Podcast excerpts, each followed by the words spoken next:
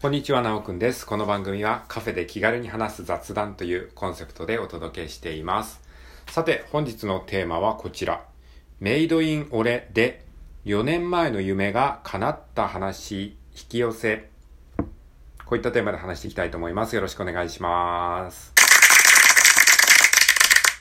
はい、ありがとうございます。ということで、えー改めましてこんにちは。本日は2022年の10月の20日木曜日でございます。えー現在気温は21度ということでね、少しまた暑いというかね、えー若干暖かい感じの気温になりましたけど、またね、夜になると急激にぐんとこう気温が下がるみたいで、えー寒暖の差がね、ちょっとね、あの、こう、激しい感じになっております。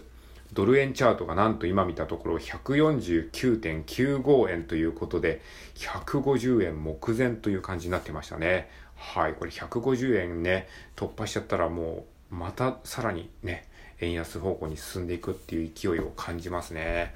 はい。まあそんなわけで、えー今日のテーマはですね、えーメイドインオレっていうね、DS ソフトなんですけれども、このメイドインオレで4年前の夢が叶っちゃったよっていう話をしていきたいと思います。まあこれはですね、引き寄せの法則とかですね、そういったえーまあ、観点から話そうと思っております。はい。まあ、願望実現とかですね、引き寄せの法則とか、えーそういった話がね、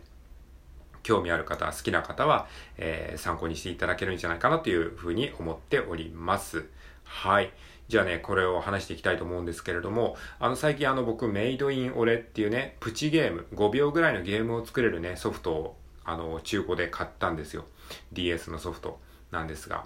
で、これをね、やってたらですね、なんか知らないうちに4年前の夢が叶ってたなっていうことに気づいた事例があったので、それをね、今回共有したいと思います。で、詳しいことはですね、あの、アメーバブログっていう僕がやってるブログに、え記事にして、え書いておりますので、そちらを見ていただければと思います。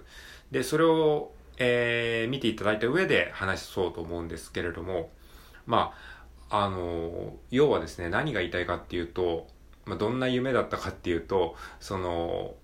4年ぐらい前に、2018年頃に、こんなゲーム作れたらいいなっていう完全な妄想なんですけれども、あの、画像合成アプリでそういうのを作っ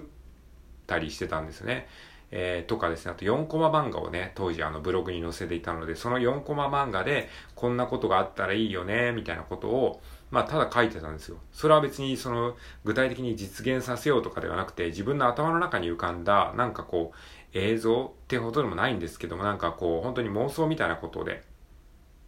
夢みたいなことをね、書いてたんですよね。4年前ですね。2018年の、まあ、9月、10月ぐらいだったかなと思います。で、それがね、別にそれ夢を叶えようとかっていうことではなくて、なんとなくこう、ぼんやりとこう、書いてただけなんですけれども、で、それが、あの、今、メイドインオレっていう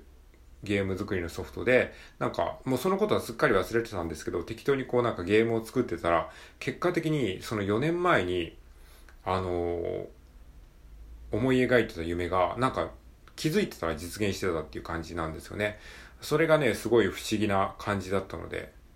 ちょっとね、それがどういうことなのかっていうのを引き寄せの法則の観点から、えー紐解いていこうかなと思います。で、ポイントはですね、まあ二つありまして、まあ一つ目がですね、えっと、思わぬ形で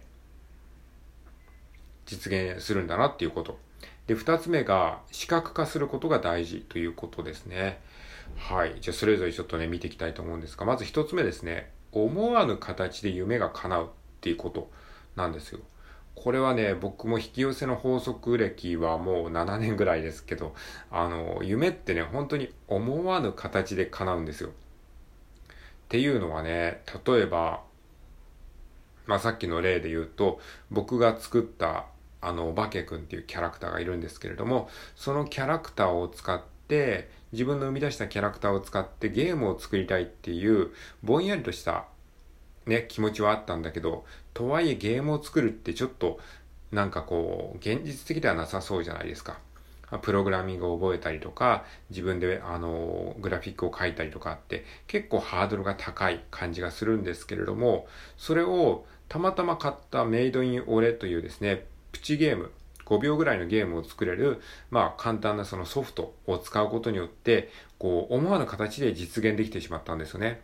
だからこのプチゲームを使って夢を実現させようなんてことは考えてなかったんですよ。本当に夢を描いたっていうことと、プチゲームをやったってことは全然何ら関連性がなかったんですよね。自分の行動ベースの、えー、観点から言うと。それが結果的につながって、あ、そういえばあの頃に描いた夢がこんな形で実現しちゃったんだ、みたいなこと。こういうことって結構皆さんもね、あると思うんですよね。例えばね、あ、飲み会行きたくないな、毎回飲み会誘われるのしんどいな、っていうふうにね、何年か前に思ってたと思うんですけれども、それがですね、コロナ禍、コロナ、パンデミックが起こることによって、結果的に飲み会に行かなくてもいいよね、みたいな流れができた。これもある意味夢が叶ったと言えますよね。飲み会に行きたくないというそういう夢。でも、現状飲み会を断るのはまあ、無理だよなっていうのがあったと思うんですけれども、それがこういう形で、思わぬ形で夢が叶っちゃってるんですよね。あとは、なんか、えー、コロナになる前は、あなんかもう会社行くのめんどくさいな、なんか自宅で仕事できたらいいのになって、もしかしたら思ってた人もいるかもしれないけど、コロナになることによって強制的にこう言ってね、あの、自宅で仕事ができる、まあ今はその環境が完全に整ってるとは言えないけども、そういうことがものすごいスピードで促進されたという。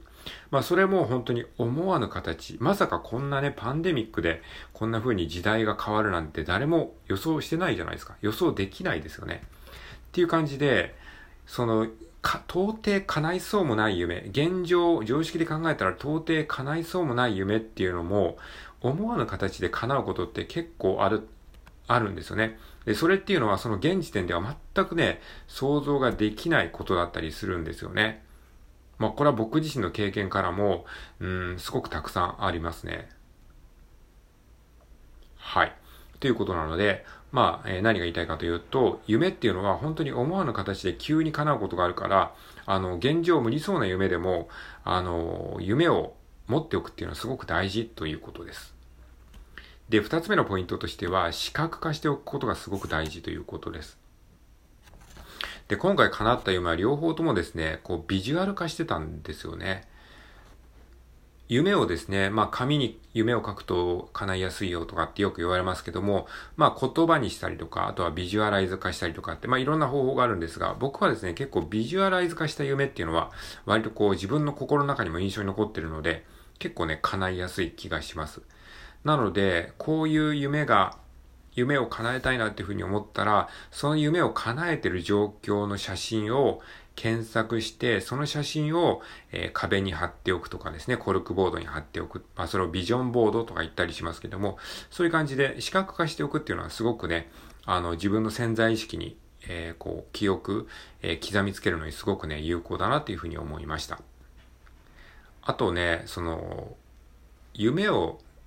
やっぱり忘れた頃に夢って叶うなっていうのは僕の経験上すごくね、たくさんありますね。だいたいね、3年後ぐらいに、こう、ポッとこう、あの、気づいたら、もうその夢のことなんか忘れてたんだけど、あ、そういえば今叶ってるな、みたいなことがね、結構あるので、まあ、そのすぐ、あの瞬間、夢を思い描いた瞬間は全然叶え、叶いそうもないし、叶う道のりすらわかんないんだけど、本当にもう3年ぐらい経って忘れた頃にね、夢がポンと叶ったりするので、まあ、とりあえずね、あの、全然叶いそうにない夢でも、本当にもう、まさに夢ですよね。夢見心地で、えー、その夢が叶った様子を視覚化しておくというのはすごくいいことだと思います。で、忘れた頃に、あ、そういえば夢叶ってるな、みたいな感じになってると思います。あとはさっきも言ったようにですね、あの、視覚化して、その時は、その全然叶いそうにないな、どうやって叶えるんだろうっていう、その how to、ルートみたいなものを考えてしまいがちなんですけれども、ルートっていうのはね、マジで考えても意味ないですね。さっきも言ったように、そのパンデミックによって叶っちゃうとか、全然関係ないプチゲームをか、あの、プチゲームを作れるソフトを買ったことによって叶っちゃうとか、本当にもう想像もつかないところから、えー、夢が叶ったりするので、それはそのルートを考えるっていうのは僕たちはやる必要がないっていうことですね。そのやり方、ルートっていうのは神様であるとか宇宙とかそういったものがあの勝手に用意してくれるので、えー、ルートは考えないで大丈夫ですということです。はい。ということで今回は引き寄せの観点から、えー、4年前に夢が叶った話というテーマでお話ししました。最後まで聞いてくれてありがとうございます。それではさようなら。